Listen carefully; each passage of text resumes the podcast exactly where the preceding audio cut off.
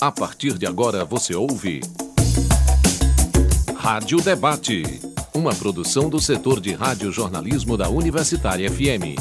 Apresentação Carolina Real.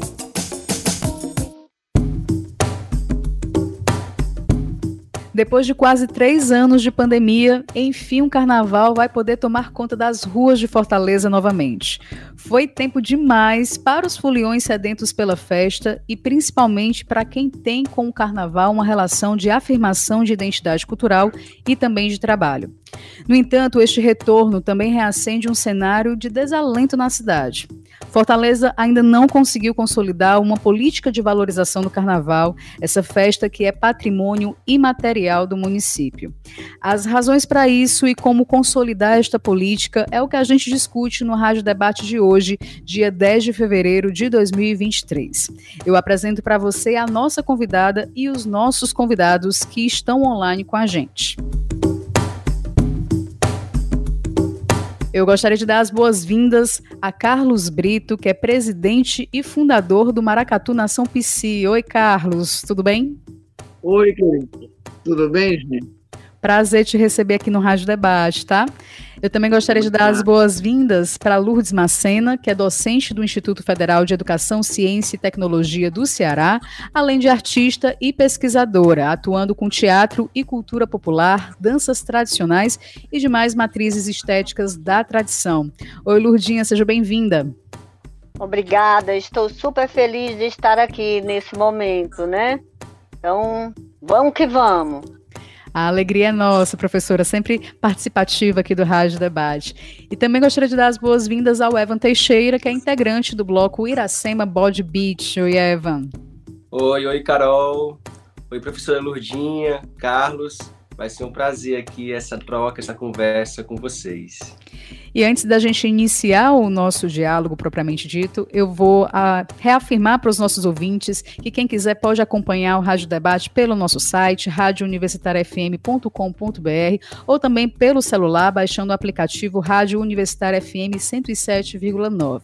Perdeu o programa no ar? Não tem problema, porque dá para ouvir o Rádio Debate na hora que você quiser pelo seu aplicativo de podcast preferido. E para contribuir com comentários e sugestões de pauta, é só entrar em contato com a gente pelo e-mail radiodebate@gmail.com ou pelo nosso WhatsApp no número 85, que é o DDD 3366 7474. Então, gente, é uma alegria. Nós estamos já em período de pré-carnaval. Na próxima semana, né, iniciamos o período carnavalesco propriamente dito. E eu queria iniciar esse nosso diálogo com o Carlos, porque, Carlos, uh, eu imagino que exista uma expectativa muito grande das agremiações para voltar a desfilar na Avenida Domingos Olímpio. E a gente tem é, acompanhado né, que tem sido muito difícil para os maracatus da cidade manter essa festa. Recentemente, em janeiro, você participou de um entrevista ao jornal O Povo, em que você falou que talvez fosse a última vez que você é, levaria o Maracatu Nação PC para a Avenida. Eu já inicio te perguntando por que dessa tua declaração. Qual é a situação das agremiações para este carnaval? É que esta falta de apoio a gente trabalha com, com manifestação popular e, e a gente sofre muito porque a gente não tem apoio nem, nem municipal, nem estadual, entendeu? E, inclusive, é, é, a minha decisão está fechada. E será o último carnaval que eu fazer à frente do Maracatu na São Francisco. Até eu já estou com 20 anos, passar para outra pessoa. Estou passando para o meu neto e vou dar um tempo da, da, da cultura popular aqui no, no Ceará. É, Carlos, eu confesso para você que está um pouco ruim a compreensão, mas a gente vai seguir, tá certo? Com, com esse diálogo, tá bom? Acho que deu para a gente compreender um pouco é, da fala do Carlos, professora Lourdes e Evan. Eu queria muito, professora, que a senhora é, pudesse comentar um pouco dessa situação que o Carlos relatou, né? Ele falou da falta de incentivo, da falta de apoio, inclusive dessa possibilidade de, enfim, deixar de, de, desfilar na Avenida Domingos Olímpio, de ser realmente o último ano do Maracatu Nação PC. Qual é a tua avaliação, professora Lurdinha? A senhora que é artista, que acompanha e é pesquisadora do carnaval há tantos anos, como é que a senhora avalia a situação das, agremia das agremiações para este carnaval? A questão do carnaval, né, eu vou fazer um olhar macro e, e tentar ir para, para o momento micro, né, que certo. é o brincante, o folião, o, a agremiação. O olhar macro, primeiro, é que sempre, no meu ponto de vista, em relação à Fortaleza, principalmente, é, a gente, a, as pessoas têm uma, um, um, certo desrespeito pela secretaria. Quando eu falo desrespeito, a questão é, de quem está no poder, né? Por quê? Pensa que a Secretaria da Cultura pode ser gerida por qualquer pessoa que a pessoa se veja como interessante. Eu acho que a gestão pública da Secutifor precisa ser feita por um artista que esteja envolvido no circuito cultural. Um artista que tem a sua área, mas ele também esteja envolvido no circuito cultural para conhecer as demandas também dos diversos artistas do próprio circuito da cidade de Fortaleza. Uhum. Então, quando você coloca numa pasta uma pessoa que não conhece isso, porque uma coisa é ser um amante, eu amo o violão, eu amo. Não, não é uma questão de amor, é uma questão de conhecimento, porque para você poder tomar a decisão onde aplicar o recurso e como aplicar, você precisa ter conhecimento. Então, não é uma questão de amor, não é uma questão, né? Então, a primeira coisa é ter um gestor que seja da área, porque a área de artes precisa ser respeitada, a questão cultural precisa ser respeitada nesse sentido, que não é um lugar, a gente leva a princípio, acho que os gestores maiores pensam que o, a, a área de cultura e arte é um conhecimento que todo mundo detém, e não é. Ele é um conhecimento específico que exige na hora. Você não tem dinheiro para tudo, então você vai ter que tomar decisões.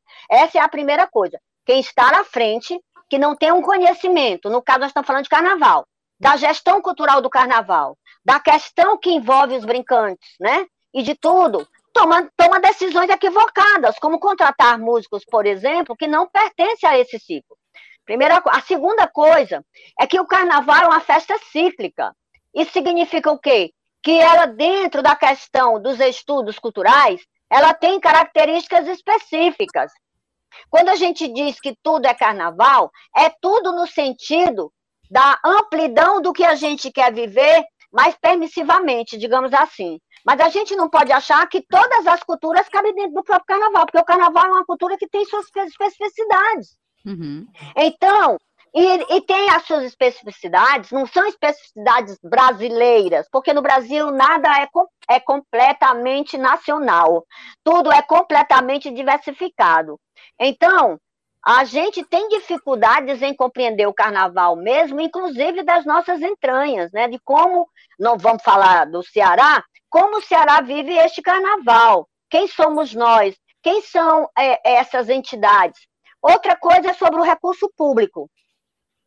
O carnaval, quando abre o ano, a gente já sabe quando é que vai ser. Quando, quando a gente está fazendo o calendário do, do próximo ano, o gestor já sabe quando é carnaval. Sim. Como é que o cara vai gerar um edital para um fomento que o artista vai receber na véspera de estar na avenida ou então nem entrou?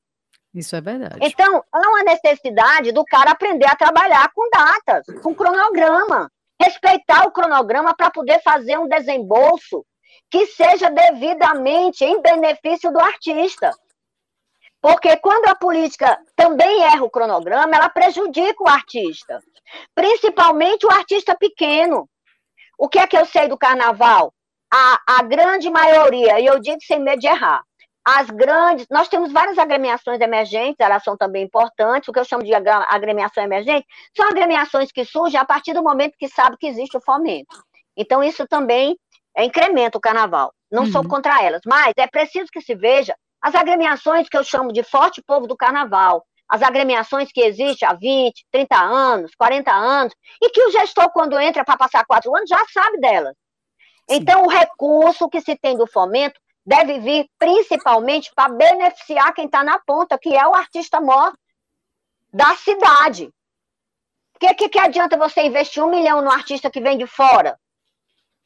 Né? Uhum. Eu, eu acho que a gente tem que investir principalmente no artista da cidade. Outra coisa, ah, mas eu estou investindo na economia criativa dos pequenos, quem vende o picolé, isso é muito importante. Mas é preciso principalmente pensar em quem garante um lugar para vender o picolé, que é a festa. Uhum. Então, eu acho que a questão da gestão do carnaval está toda implicada numa ausência de visão da importância da gestão cultural de quem está à frente da pasta da cidade para entender a festa carnavalesca e suas especificidades e compreender que o fomento maior e melhor que ele tem é para os artistas que fazem parte das agremiações carnavalescas. Uhum. Inclusive, inclusive é, professora, a senhora falou sobre as agremiações, o Evan, que está aqui com a gente, ele faz parte de um bloco chamado Iracema Body Beach, que é um, um bloco de, de rua, né, Evan? Assim, é um bloco que, que faz um cortejo pela cidade. E aqui nos bastidores, antes da gente iniciar as gravações, a gente estava justamente comentando essa questão, professora, do, do fomento, né? Do, de você ter recurso público para que essas pessoas possam ir às ruas. E o Evan estava comentando das dificuldades, né, Evan? Então, queria muito que você falasse um pouco sobre é, o Bloco Iracema Body Beach, como é que vocês têm atuado no carnaval, e se você é, concorda com esses pontos que a professora Lourdes Macena trouxe agora nessa nossa primeira reflexão. Concordo muito com o que a professora trouxe para a gente, assim, eu acho que são pontos necessários que tem que ter um olhar, é, um olhar mais, mais preciso, né, em relação a toda uma estrutura que faz com que o carnaval aconteça, uma estrutura cultural, né, dos artistas, dos manifestantes culturais, né, e o nosso bloco está é, tá dentro disso também. A nossa demanda, cada, cada manifestação cultural tem uma demanda diferente, né? Enquanto falo manifestação, é manifestação que está pensando para que o Carnaval de Fortaleza aconteça, né? Uhum. E a gente não consegue ter um sossego para se pensar as vésperas do Carnaval, né? A gente tem que ter toda uma estrutura, um, um, um chão, né? Para a gente poder desfilar na avenida, né? E o que acontece é que o Cada bloco, cada bloco tem as suas demandas, o nosso bloco também tem as suas especificidades, e acaba que o edital não nos contempla nesse sentido, porque a gente tem um, um grande envolvimento de diversos artistas que se juntam para poder fazer o cortejo acontecer. É, de performers, de atores, de músicos, né, de produtores, articuladores cultural, tudo isso é que, que aparentemente. É, porque na hora do cortejo você vê ali os artistas junto com o povo, né? Fazendo esse cortejo bonito, mas por trás tem toda uma organização, uma estrutura que se precisa se pensar para que, que aconteça, que flua, né? né? Da melhor maneira possível. E o nosso bloco tem essas demandas específicas então, a gente não, acaba não se inscrevendo no edital também por conta disso, assim, porque a gente sabe que o dinheiro, que o recurso, que o recurso que, que é viabilizado, e de maneira bem às vésperas né, do carnaval, muitas vezes a gente entra e o dinheiro nem, como a professora falou, né? A gente uhum. desfila e o dinheiro nem está na conta, aí fica mais, mais complicado ainda para se organizar, né? E fazer a festa acontecer da melhor maneira possível mesmo, Sim. assim, né? Para quem está acompanhando, quem para os foliões que chegam, que chegam e querem curtir junto, né? A professora Lurdinha até comentou sobre essa questão é, do dinheiro sair às vésperas do edital. É, eu estou aqui na expectativa que o Carlos possa voltar para o nosso debate, né? Porque ele também, nessa entrevista que ele deu ao jornal O Povo, ele chegou a comentar sobre isso. Isso é, é um ponto que às vezes a gente nós, foliões, às vezes pessoas leigas, né, que vão para as ruas para brincar, às vezes a gente não imagina, né? Então, isso que a professora falou de já se tem um calendário, já se sabe quando vai ser o carnaval, e esse recurso ele, ele, ele não sai no tempo hábil, né, da forma como deveria. Então, eu queria saber de vocês, assim, primeiro, um pouco mais sobre essa percepção dos editais de, eh, de ocupação da programação do Carnaval, o que, que vocês pensam sobre esses editais de ocupação, e também se há o diálogo, se existe o diálogo, como é esse diálogo com a Secretaria de Cultura de Fortaleza na hora da definição desses editais. Vocês podem, assim, é, repassar para a gente a opinião de vocês, professora Lourdes? Olha só, vamos, vamos localizar as coisas, porque quando a gente fala Secult, a gente fica sem saber de onde. Então, eu acho que é muito importante, e isso tem a ver com a minha fala. Acho que a gente precisa dar nome aos bois, né? O que é da Secult-For, que uhum. é o interesse da cidade, somente da cidade de Fortaleza, né? É um recurso para a cultura que é gerado pelo imposto do contribuinte de Fortaleza, para Fortaleza, para os brincantes do carnaval de Fortaleza e para o povo de Fortaleza? Uhum. E a, e a Secult-CE, que é um recurso que vai para todo o Estado. Eu acho que a gente precisa ver esses dois lugares, precisa sempre dizer do que está falando, até porque para poder a gente fazer é, observações sobre ações positivas e ações negativas, eu não gosto dessa coisa de eticamente generalizar, porque eticamente você é injusto, né? Sim. Uhum. Então, eu, né? Então, eu acho que a política, por mais que a gente questione a política de editais, ela veio para dar uma dignidade ao artista, né? Muita gente diz assim, ah, é sempre os mesmos, é sempre os mesmos. Olha, você tem que, você tem que provar que é sempre os mesmos, né?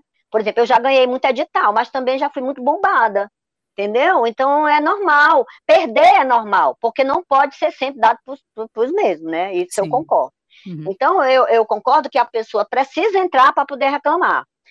O sistema de edital, ele deu dignidade, porque, como eu tenho 65 anos, eu já, já fui, assim, tenho várias eras, né? E essas eras, eu também, eu lembro de era em que a gente conseguia recurso da Secult, da, fosse do local, de Fortaleza, da, quando a gente era amigo do rei. Então, o edital, ele, ele dignifica o pedido, né? Ele dignifica, ele tem uma estratégia e tudo. Se os editais é, burocratizam demais, aí é outra história. Nós temos que estar sempre indo. Entretanto, há uma necessidade de ver que o edital, no caso aqui eu vou falar mais do edital, nesse momento agora eu estou falando do edital do Estado. Os editais do Estado, ele tem uma estratégia que se a gente seguisse, daria para a gente reclamar no tempo certo o edital tem a obrigação de ser mostrado quando ele está, e de ser mostrado antes dele ser lançado, que é quando a gente vai para poder reclamar, isso aqui pode, isso aqui não pode, não, isso aqui uhum. não está chegando, isso aqui... Aí pouca gente aparece.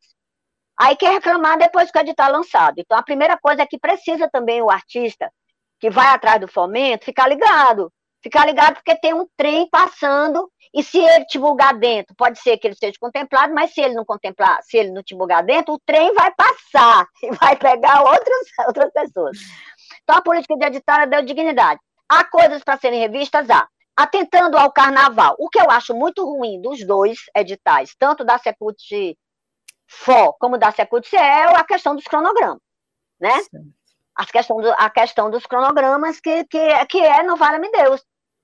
Ah, eu acho que é, é para trabalhar com o edital do ciclo, o edital do carnaval, ele precisa ser trabalhado concomitante ao edital do ciclo do Natal, porque a gente tem o Natal e depois já é carnaval. Verdade. As pessoas têm que saber que o tempo não para.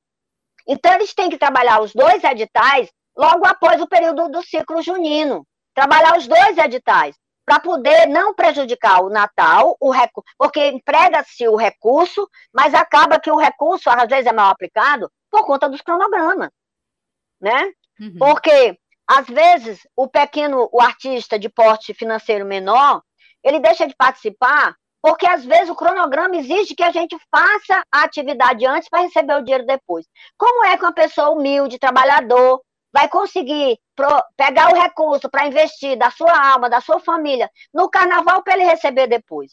E, além do mais, esse, esse sistema ainda obriga a gente a mentir porque a gente não pode arranjar nota. Vocês sabem, né? Tem uma questão aí de quando o recurso sai, da nota depois. Enfim, então, a questão do edital e cronograma, respeitando o período da festa e o período da pré-produção, porque toda atividade exige pré-produção, produção e pós, que é a prestação de contas.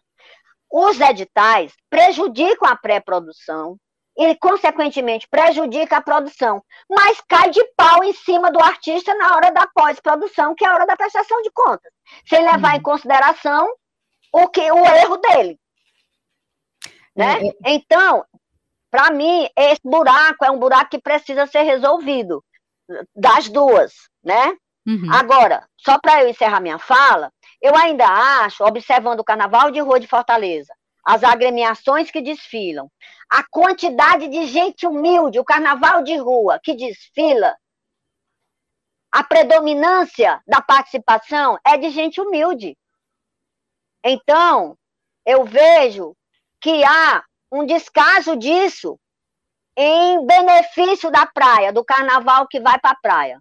Eu sei que todo mundo paga imposto, mas eu acho que precisa fazer uma reflexão sobre o hum. carnaval que eu boto paralelo, o dinheiro que eu tiro para o carnaval paralelo, que muitas vezes não traz música de carnaval, gente de carnaval, né, e observações quanto à festa carnavalesca. Eu acho que precisa fazer essa análise e que um negócio acaba prejudicando o outro.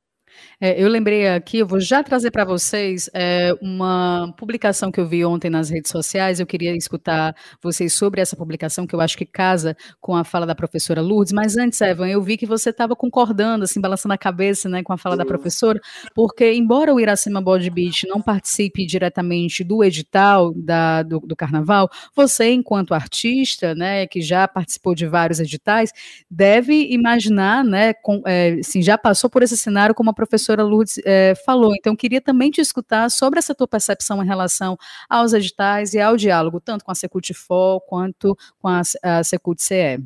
É isso, é, a que a professora colocou é, é, o, é sobre os editais, né? Que os editais têm muita, têm muita importância assim, para o artista da cidade, né?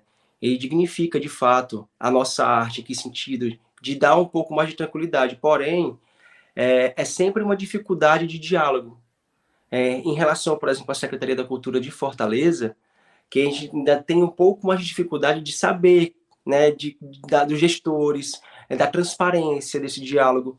Então acaba que fica um, um pouco tudo mais cansativo nesse sentido. O edital tem a sua importância e ele é uma, uma conquista enorme né, para a dignidade do artista. É, dentro do carnaval, como a professora colocou também, né? Sobre os, os, as, as, os brincantes, né? É, no sua maneira, no modo geral, assim, tem muitos brincantes que necessitam desse, desse recurso, assim como a gente também, né? E tem nesses, desses lugares demandas diferentes, né? Porque cada, cada, cada grupo, cada maracatu, né, afoxé, bloco de rua, tem as suas características e demandas. E o edital ele vem para poder é, ajudar que, que, essas, que, esse, que esses grupos aconteçam né, no carnaval. Eu sou muito a favor do edital também, assim. E quando eu falo sobre o nosso a nossa realidade quanto bloco de rua é isso. É pelo fato de que o Iracema Body Beat é um bloco que, que tem é, é, figurinista, pessoas que pensam adereço, cenário, assim como os outros grupos também, né? Só que acaba que a gente, é, é, é, do bloco, não consegue ter uma tranquilidade é, para poder se organizar ao longo do ano, sendo que muitos artistas do grupo vivem somente de arte, precisam fazer outros é, seus trabalhos paralelos né, ao bloco para poder sobreviver né, é, da sua arte. E quando chega perto do carnaval, acaba que a gente fica nesse, nesse lugar, assim, de estar tá trabalhando com outras coisas e não consegue, de fato, parar para pensar. E aí, quando vê é, o valor do recurso, acaba que o desgaste fica um pouco maior do que a alegria de, de, de ir para a rua, assim. Uhum. Então, em 2017, que é quando começou o bloco, né? O bloco tem cinco anos de existência, tendo esse ato aí da pandemia, né? É, no primeiro ano a gente conseguiu ir bem, assim, para a rua, mas nos anos seguintes já foi um pouco mais difícil, por conta de, da dificuldade mesmo de recurso para que a estrutura aconteça, né? Manutenção de figurino, a gente sempre pensa em dramaturgias diferentes para cada ano, a gente entrar de uma maneira diferente para nossos, nossos foliões, né? As pessoas que acompanham o bloco. A gente tem uma, uma característica do bloco que é o cortejo, né? O cortejo é, começa ali na Praia de Iracema, no Micharia, e vai seguindo a Tabajaras, junto com, com o público. E aí tem personagens como o Bode Oiô, né, que é Iracema Bode Beat, vem de, da Iracema, da Indiracema, que quem faz a performance é a atriz é, e performe, e performe Yasmin Shihan, tem o Bode Oiô, que sou eu. Aí a cada ano a gente vai trazendo também novos, novas figuras emblemáticas da cidade de Fortaleza, trouxemos o Mário Gomes, né? uhum. né? para poder desfilar na rua também, junto com a gente, que foi interpretado pelo, pelo ator Murilo Ramos. É, nesse cortejo também tem é, performance que faz malabares, que faz, que cospe fogo, que joga brilho nas pessoas, né, junto com uma banda de metais que vai seguindo, tocando marchinha, é, luas, rumo à Praça Verde do Dragão do Mar. A nossa idealização, a nossa estrutura inicial foi assim, né? Uhum. E assim se seguiu até 2019.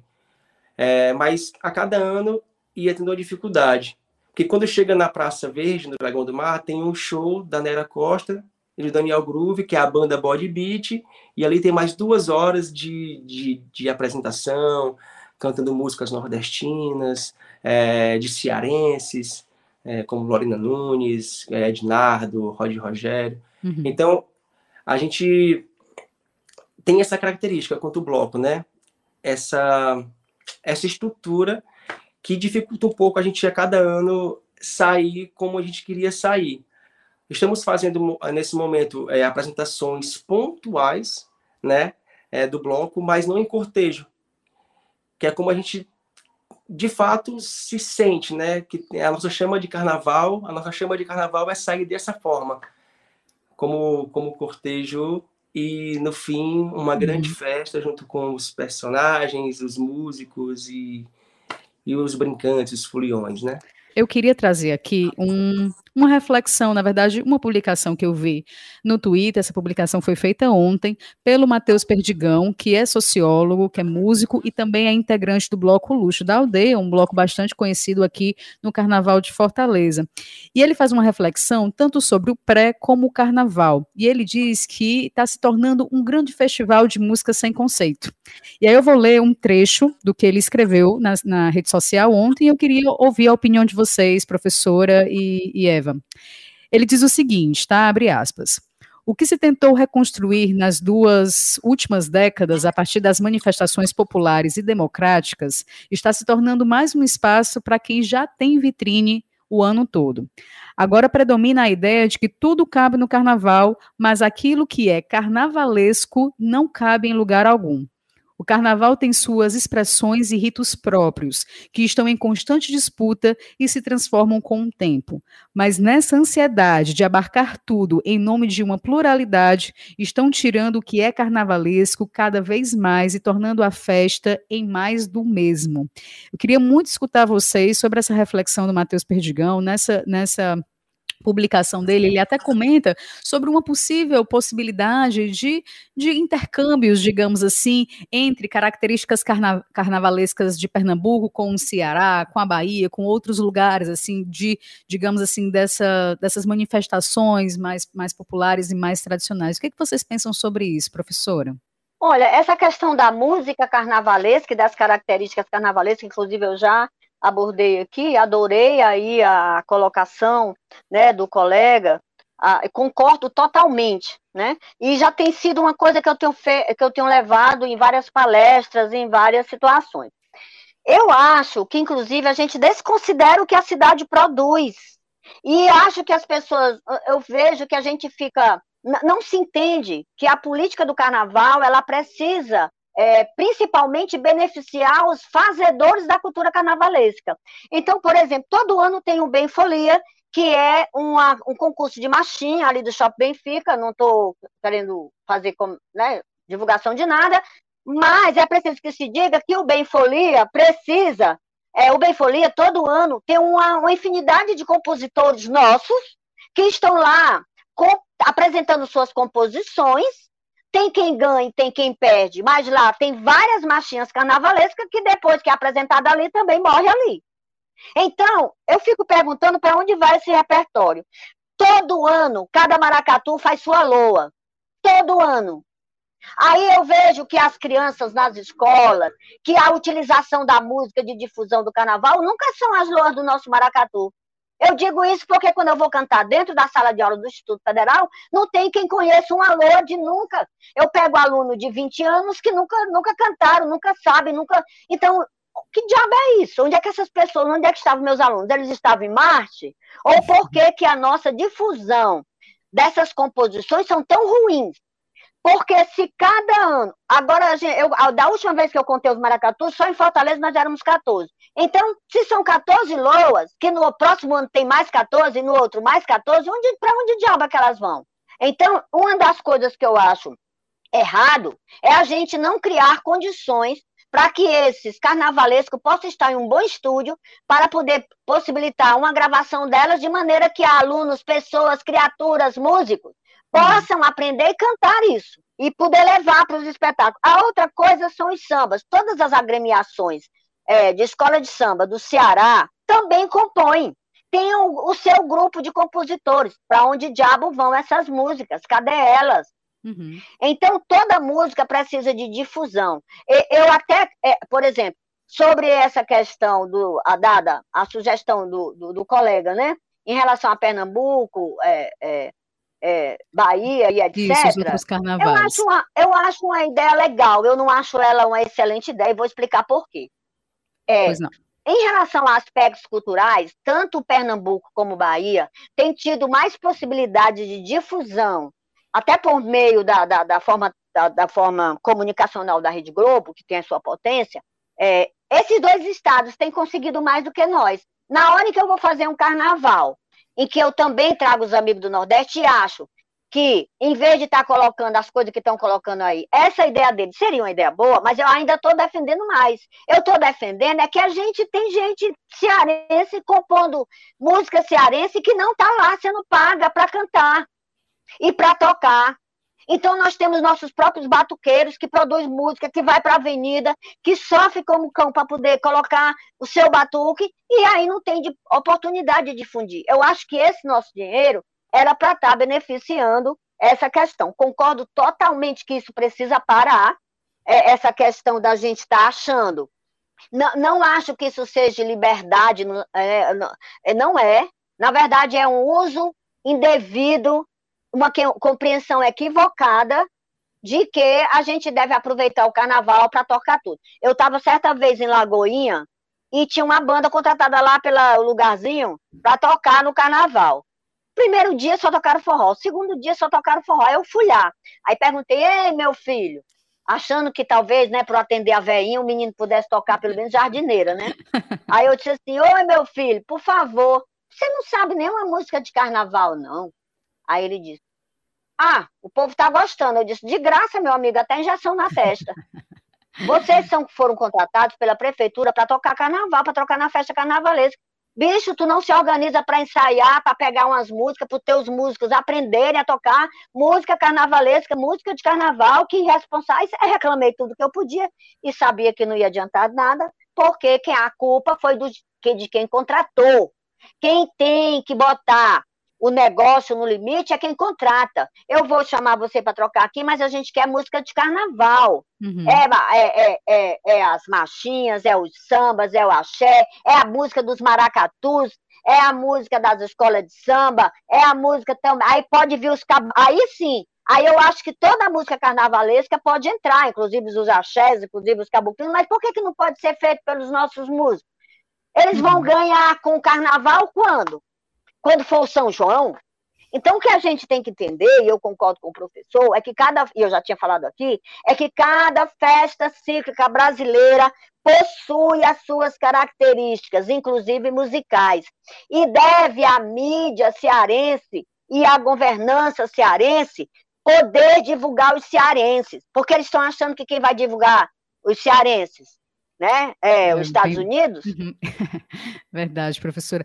Eu vou precisar fazer um rápido intervalo, mas eu fico com essa sua reflexão para escutar o Eva no próximo bloco. Quero muito que ele também dê a opinião dele sobre tanto o que a senhora comentou sobre o que o Matheus Perdigão do Luxo da Aldeia falou nas redes sociais e a gente retomar o diálogo com o Carlos Brito. Mas eu volto já, questão de instantes, a gente volta debatendo como consolidar uma política de valorização do carnaval de Fortaleza. É rapidinho. Rádio Debate.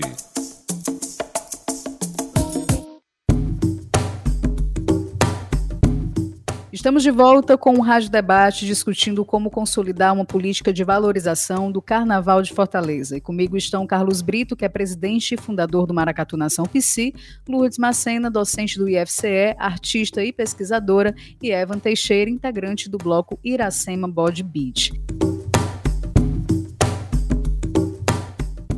Então, no final do primeiro bloco, a gente estava escutando a professora Lourdes Macena sobre a opinião dela em relação à publicação feita pelo Matheus Perdigão, que é integrante do bloco Luxo da Aldeia, é sociólogo e é músico, onde ele estava falando sobre é, o que o pré e o Carnaval de Fortaleza estava se tornando um grande festival de música sem conceito, né? Então, ele traz é, na aspa dele falando um pouco sobre de como é, o Carnaval estava dando vitrine para quem já tinha espaço ao longo de todo o ano, né, que aquilo que de fato era carnavalesco acabava não entrando é, nessa, nessa programação, nessa festa. E eu queria muito saber de você, Evan, e depois do Carlos, a opinião de vocês em relação a isso, né? Quando se pensa em abarcar essa super pluralidade e você acaba tirando o carnavalesco e ele vai se tornando a, a festa vai virando mais do mesmo. A tua opinião, você concorda com a fala do Matheus Perdigão? Sim, eu acho que é uma é também uma grande questão que a gente levanta, né, enquanto artistas locais, né, fazedores da cultura local, é isso, né, de cada vez mais valorizar a cultura do nosso, da nossa capital, do nosso estado, da nossa fortaleza. E quando você é, traz muitas, é, fica, fica pensando mais em trazer é, grupos de fora, bandas de fora, músicos de fora, e deixa um pouco assim a quem os a cultura local, acaba que a difusão da cultura local se perde, né? E nessa nessa grande nesse grande nessa grande coisa, nesse grande caos que que, que, que acaba gerando, né? Então, eu concordo sim com a fala dele, eu acho que tem que ter cada vez mais valorização é, da cultura local. Acho que você falou um pouco também do intercâmbio, né? Eu acho que pode ser interessante sim esse intercâmbio, né? Eu lembro que eu tive a oportunidade de uma vez é, é, ir para o Carnaval de Olinda e eu fui pegar um, um Uber e o, o, rapaz do Uber me deu uma aula sobre o Carnaval local, assim, uhum. né? Então é uma pessoa que está indiretamente trabalhando no Carnaval, né? Porque ele está fazendo um, um, serviço de transporte, é, mas mas ele entende a identidade daquela manifestação cultural. E eu acho que é isso, né? Quando cada vez mais você, enquanto gestão cultural, né, é, valoriza, né, valoriza a cultura local, as manifestações culturais locais, é, isso difunde dentro da, é, dentro da, da cidade, né, capilariza, né, e óbvio, né, com a mídia também contribuindo, fomentando, ajudando, eu acho que é um, gran, um grande retorno para a cidade isso, né? Todo mundo só tem a ganhar, tanto os manifestantes é, quanto o público, quanto o turismo, mesmo se você pensar nesse é, ampliando isso, né? A economia é, da cidade, é, do próprio estado. Então, é, se você pensa de dentro para fora, todo mundo só tem a ganhar só fortalece Fortaleza, né? E será que o Carlos consegue me escutar? Ele está me escutando ou ele saiu, né? É, gente, hoje o sexto está um pouco diferente, né? É, eu vou aproveitar e trazer uma outra reflexão que a gente aqui durante a produção do programa estava pensando sobre isso, em contato com alguns artistas, algumas pessoas conhecidas que aproveitam desse momento do carnaval também para ganhar dinheiro, né? Assim, enfim, não deixa de, de ser uma, a, profissão da pessoa, né, precisa é, também garantir o ganha-pão dela é, eu trago um outro questionamento para vocês. Muitos desses artistas, eles têm optado por garantir a presença em espaços privados. Em vez de esperar essa definição aí dos editais, de, de esperar essas apresentações, esses shows, é, dentro da programação gratuita da cidade de Fortaleza, né, da prefeitura, no caso. Então, pensando nesse processo, na falta de uma política de valorização dos artistas no período de carnaval, é, vocês acreditam que a festa, que é tida como uma manifestação popular, né, uma festa que tem as características de rua, né, do povo. A professora até falou que tem é, uma característica, uma, uma predominância de gente humilde no carnaval. Vocês acham que com todas essas problemáticas da falta de valorização, esses problemas com edital, esses problemas com recurso, é, é possível que essa festa comece a ficar cada vez mais privatizada, né? Qual o impacto, se isso acontecer, isso traz para o carnaval? Qual é a opinião de vocês em relação a isso? Professora Lourdes? Então, é, eu acho que as coisas não são excludentes. Eu acho que o que prejudica é quando uma situação impossibilita a outra. Né? Por exemplo, eu acho super bacana que bares, é, e outros locais contratem músico para tocar carnaval nos seus ambientes, porque a, a, gente tem que conceber que o artista ele não vive de fotossíntese, né? Como muitos pensam, né? Uhum. Porque todo mundo ama o artista, o glamour, não sei o quê, mas na hora de pagar, né? Então, o artista ele é um profissional como todos os outros que precisa pagar suas contas e ter vida digna, né? Viver com dignidade. Então, eu acho que os espaços privados que contratam músicos para tocar carnaval, na festa carnavalesca que pertence aos seus ambientes, eu acho que esse também é um trabalho digno e tudo. Desde que isso não impossibilite o investimento, porque aí o investimento da, da Secretaria de Cultura, ela é para ser para o espaço aberto. É isso que a gente. Uma coisa não, não, não impossibilita a outra, elas não, se, não são excludentes. Elas uhum. são espaços também. Então, eu acho que as duas coisas podem conviver e devem conviver e devem existir. Fortaleza é considerado um bom lugar onde a gente gosta de música ao vivo. Nem todos os estados têm ambientes que tocam música ao vivo. Então, os próprios músicos, quando a gente viaja por aí, é, fora do Ceará, eles dizem, ah, Fortaleza é um lugar que muito bom. É quando eles falam isso, porque é um lugar que tem acolhida para o músico da noite, o músico que, que né, os ambientes que, que tem música ao vivo. Nós gostamos disso. Então, eu acho que isso deve existir. Entretanto, a política pública cultural deve servir para cada vez mais possibilitar o carnaval, o carnaval público e, e gratuito também né? Porque há públicos para todos esses ambientes. Uhum. Quando eu falei sobre a questão da gente humilde, eu quis me referir, só para ficar bem claro, uhum. às agremiações carnavalescas, né? A, a, a, predominância dos foliões das agremiações carnavalescas é de gente humilde, periférica, que ama carnaval, ama fazer carnaval. Eu estou falando essas agremiações que desfilam no carnaval de rua. Aí, no caso do pré-carnaval, nós temos blocos, como é o caso do Luxo da Aldeia, e outros blocos que já se tornaram famosos na cidade, que tem uma predominância principalmente de classe média e etc., mas que são blocos extraordinários, porque conseguiu reunir foliões em prol de algo, de uma cultura, do tocar no batuque, do aprender ritmo, do também estar musicalmente participante e de envolver uma galera que está ali para ser feliz, fazendo bem, pelo bem, pelo todo, sempre amém.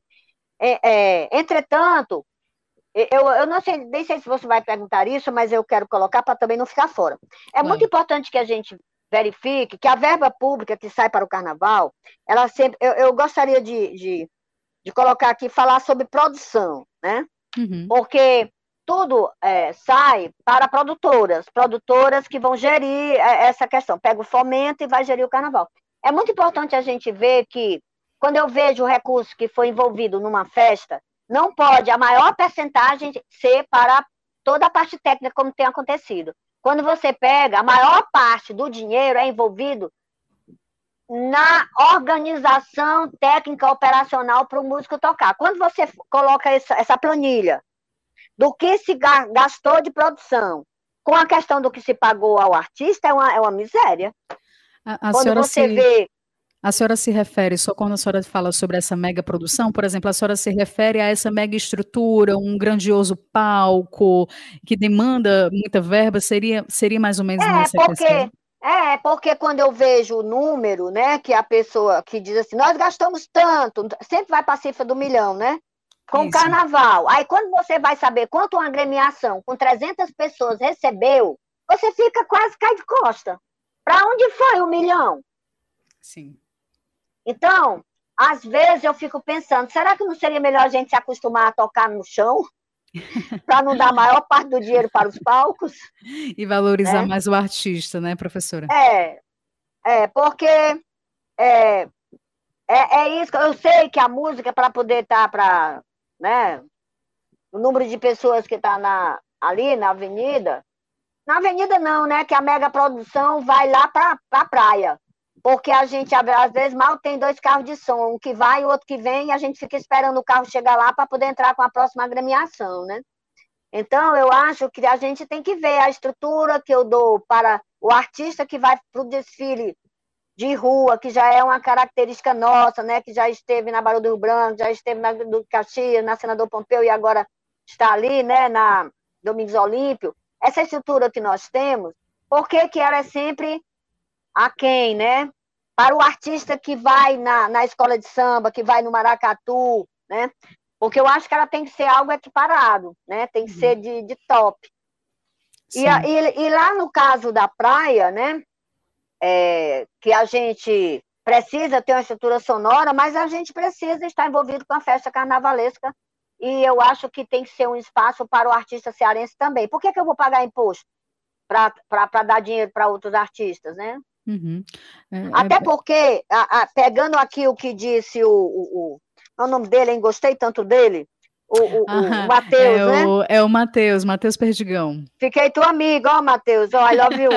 então, a, a fala do Matheus, né, quando ele, quando ele coloca aqui, né, essa coisa essa coisa de dar vitrine para quem já tem espaço, é que é isso que ocorre. Aí diz uhum. assim, ah, mas isso vai trazer gente para a praia. É aquilo, a frase anterior que eu falei, de graça tem injeção na testa. Mas, na verdade, é, o, a, a, como dizia Gilberto Gil, o povo também quer o que não sabe.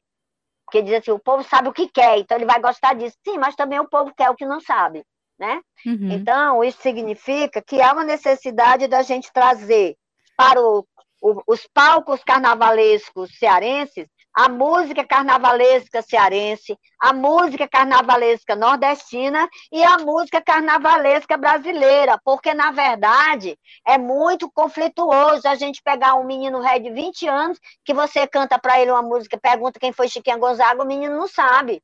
Então, que diabo de país é esse que não valoriza né? A uhum. essência do carnaval que nós temos, quantos músicos, pai d'égua, nós não temos aí fazendo, que produziu boa música brasileira, que continua anônima para a nossa juventude, porque a gente não dá a oportunidade dela ser tocada, e quantos músicos atuais continuam compondo música de carnaval, porque são compositores que amam o carnaval, que uhum. adoram o carnaval e que continuam compondo como é o caso do que eu já falei aí e dei exemplo. Né? É, eu vou passar a bola, professora, para o Evan e aproveitar, Evan, já trazer um outro questionamento também. Porque no papel, a gente até trouxe também na abertura do nosso programa, no papel o carnaval é patrimônio imaterial de Fortaleza. Então, se existe né, todo esse reconhecimento e essa importância, e a gente, pelo que a gente está debatendo aqui, não, não é passado para a realidade concretamente, como é que deve ser pensada, planejada e executada uma política de valorização do carnaval à altura desse reconhecimento? Não é simples, né? É, uma, é complexo mesmo, porque existem várias, várias, vários grupos, vários blocos, vários maracatus, afoxés, várias pessoas manifestantes, né? Fazendo, tentando, se, tentando não, se colocando na rua, né? Fazendo o carnaval acontecer. O que se precisa, de fato, é, são que os gestores, assim como a professora Lourdinha falou no começo lá da nossa conversa, né? Que os gestores, é, que, sejam, que sejam gestores compromissados com a cultura local, né, com a cultura de Fortaleza, que entenda de dentro como é que funciona um bloco, como é que funciona o maracatu, que cada demanda tem cada, cada manifestação dessa, né? Porque assim, quando, quando se tem gestores em diálogo direto, né, com esses brincantes, com esses foliões, com esses artistas de rua, é, eu acho que a coisa começa a a ser abraçada, né? E caminhar junto, para desfilar junto, né? Então não é fácil, é complexo mesmo. É, é uma pergunta que, que existe também um encontro também, é, que é isso, né? A dificuldade também, porque o, o ano, ao longo do ano todo, as pessoas fazem outras coisas, né? Para sobreviver, né? Para pagar as contas. Então, se pensar numa política pública para o carnaval, não é simples também por conta disso, né? Que os artistas, os brincantes, os foliões têm outras demandas da vida ao longo do ano. Então, acho que quando a gente tem gestores mais compromissados, né, e, e qualificados para trabalhar junto com a, com a cultura local, é, tem alguém ali uhum. que está trabalhando especificamente para isso, né, enquanto gestor, para ter a coisa e ganhando, ganhando uma forma mais, mais, mais valorizada, né? Professora Lourdes, o Evan é, comentou uma coisa agora sobre isso, né? Ao longo do ano, as pessoas têm as suas demandas, né? Enfim, tem que trabalhar, tem que ganhar dinheiro, ou seja, essas pessoas, ah, enfim, ao longo de todo o ano, elas executam funções para a chegada do momento do carnaval. E aí eu, eu repasso para a senhora, além dessa questão do, de como deve ser pensada e planejada essa política de valorização, eu lhe pergunto se essa valorização do carnaval também precisa ser executada não apenas no período período da festa, mas ao longo do ano, como é que a gente poderia unificar tudo isso para essa política de valorização? Olha, eu queria voltar, é, é, eu quero começar quando você falou, né, o carnaval, a, a, é, a política enquanto patrimônio. A primeira coisa é que quem está na gestão tem que saber que se o recurso sai para a valorização do patrimônio local, da festa carnavalesca enquanto patrimônio cearense, tem que entender que tem coisas que é e que tem coisas que não é. Uhum. Tem coisas que não são. E para a pessoa poder separar o joio do trigo, não pode dizer sim, amém para todo mundo, simplesmente porque a pessoa também quer. É, existe também aquela coisa de a verba está lá e aí eu vou aproveitar e etc. Então a pessoa tem que ter o conhecimento e dizer, olha, isso aqui cabe, isso aqui não cabe. Então, na questão do patrimônio, amiga, é, tem coisas que estão ligadas que são patrimônio, que tem a ver com a questão do, que, do, do sentido de pertencimento e memória, o que é que o patrimônio ele se relaciona a isso.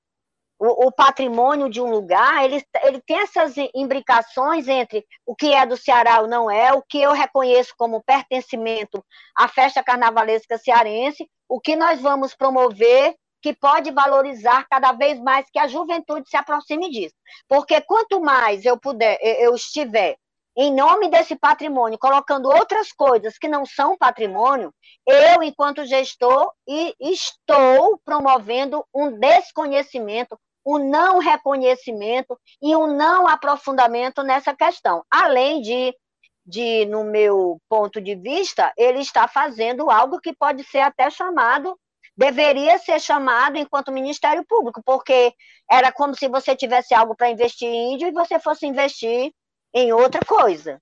Uhum. Então, existe uma coisa que é fato, e existe uma coisa que é fato de direito, e existe outras coisas que, por mais que a pessoa seja maravilhosa, um artista esplendoroso e etc., não cabe ali dentro.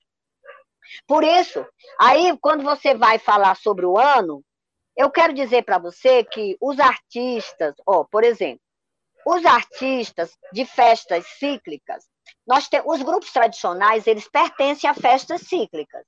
Uhum. Então, os maracatus, eles pertencem ao carnaval. Quando você chama o maracatu fora do carnaval, você vai entrar com um cachê, que é que deve para pagar o grupo para ele fazer aquela manifestação, mas o, o maracatu não vai lá com a, a, os seus 300, 250, 400 pessoas. Uhum porque aquele, aquelas pessoas só estão disponíveis para o maracatu quando chega o maracatu, quando chega o ciclo do carnaval, que vai começar os ensaios, que eles, vai, que eles vão aprender a lua, vão aprender as questões pertinentes aos novos batuques. Então, isso pertence ao cronograma da própria, a, a própria atividade em si.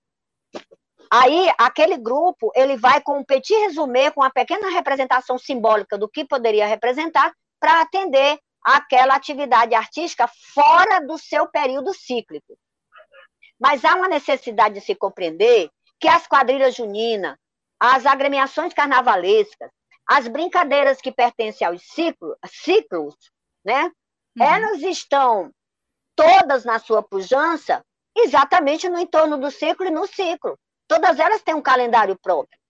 Entendo. Uhum. No que diz respeito à questão é, de organização enquanto recurso, a, o recurso deve, de, deveria né, permitir que, pelo menos no período cíclico, aquela agremiação pudesse se organizar para sair bem dentro do seu período. Porque o dinheiro está saindo para que a gente continue tendo-as, para que a gente possa tê-las, para que a gente possa continuar com elas. É um incentivo para que, por exemplo, o, o, o, Carlos, né, o Carlos Brito, ele disse, ah, não vou mais ficar à frente do Maracatu, estou cansado. Então, a, o incentivo é para que essas pessoas continuem fazendo maracatu. Que bom que ele, maracatu psia, o maracatu é, mais recente, mas é um maracatu que tem feito um trabalho extraordinário, muito organizado e etc. E que bom que ele disse que vai passar, ele não vai acabar, Isso. ele vai repassar, vai, deixar, vai permitir a continuidade, né? Então, é, o que eu acho é que há uma confusão do diabo em quem está com a política pública e não entender sobre as festas cíclicas tradicionais populares, né? E tem manifestações que só existem dentro do ciclo pascal, tem manifestações que só existem dentro do ciclo carnavalesco, tem manifestações que só existem dentro do ciclo do Natal, junino e etc. Então, há uma necessidade, me incomoda muito quando a gente acha que tudo cabe em todo canto. Uhum. Então, eu acho que aquela agrupação de música até pode cantar no junino, ou até pode cantar no carnaval, desde que as próprias peças, sejam suas ou de outros, possa estar valorizando a música do ciclo. Então, se a pessoa vai ser contratada para tocar no carnaval, ela tem que tocar música brasileira carnavalesca, música nordestina carnavalesca, música cearense carnavalesca. E não está tocando outras coisas que ninguém sabe de onde vem. Professora Lourdes. Aliás, e sabe, porque de janeiro a dezembro, o forró, que eu adoro e amo, e outras, né, e sertanejo e mais outras coisas, e funk, etc., elas têm, ela tem o seu espaço é, dentro da própria mídia de janeiro a janeiro. Então, não é, o, não é uhum. questão de pegar o carnaval para botar isso e desprestigiando a música carnavalesca. Professora Lourdes e Eva, infelizmente eu vou precisar encerrar o nosso programa. A gente já está aqui nos dois minutos finais. Agradecer muito a participação de vocês, reforçar para os nossos ouvintes que, infelizmente, o Carlos Brito, que é fundador e presidente do Maracatu Nação PC, ele teve problema de conexão, mas já fica aqui, tá? É, o convite para um outro programa com o Carlos Brito, para que ele possa também falar sobre é, a realidade da agremiação dele, enfim, para a gente poder seguir discutindo esse tema, porque tem bastante coisa para a gente conversar. Mas eu queria só mesmo agradecer a vocês, Eva e professora Lourdes, se vocês quiserem deixar a palavra final de vocês rapidinho, porque o nosso tempo está estourando. Professora, por favor. Então, ou abre alas que eu quero passar, ou abre alas que eu quero passar, eu sou de Momo, não posso negar. É carnaval, vamos aproveitar. Obrigada, foi um prazer estar aqui. Que isso sirva para fortalecer o forte povo do carnaval. Axé, professora, é isso mesmo. Eu também só agradeço, Carol, pelo convite da Rádio Universitária para estar aqui nessa, nessa troca bonita e também de, de, de tentar, né, ainda mais dar força para o nosso carnaval fortalezense, é, junto com a professora Lourdinha, que é uma professora que me forma, que me formou e que me forma, né, enquanto artista, cidadão. Foi só, foi, foi um prazer, foi um prazer estar aqui com vocês. Agradecido. Muito obrigada, gente. Eu sou Carolina Real. O Rádio Debate teve produção de Raquel Dantas, operação de áudio e edição de Leandro Estigliano. Até mais e um bom carnaval para todo mundo, hein? A Universitária FM apresentou Rádio Debate, programa do setor de radiojornalismo. Produção Raquel Dantas. Coordenação Lúcia Helena Pierre. Apoio Cultural Adufse Sindicato. Realização Rádio Universitária FM, Fundação Cearense de Pesquisa e Cultura.